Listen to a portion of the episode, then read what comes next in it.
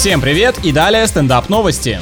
Кота назначили главным мышеловом на вокзале в Великобритании. Эти шерстяные совсем обнаглели, уже у людей рабочие места отбирают. Животное приютили на станции почти три года назад, сделали ему бейдж, а один из сотрудников даже собирается уйти на пенсию и забрать хвостатого к себе домой. Выходит, что всего за пару лет питомец заработал себе на квартиру. Неплохая карьера.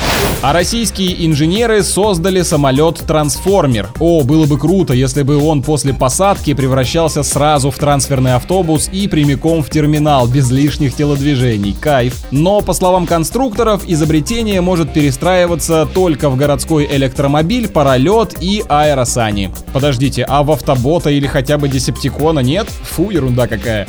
На этом пока все. С вами был Андрей Фролов. Еще больше новостей на нашем официальном сайте energyfm.ru.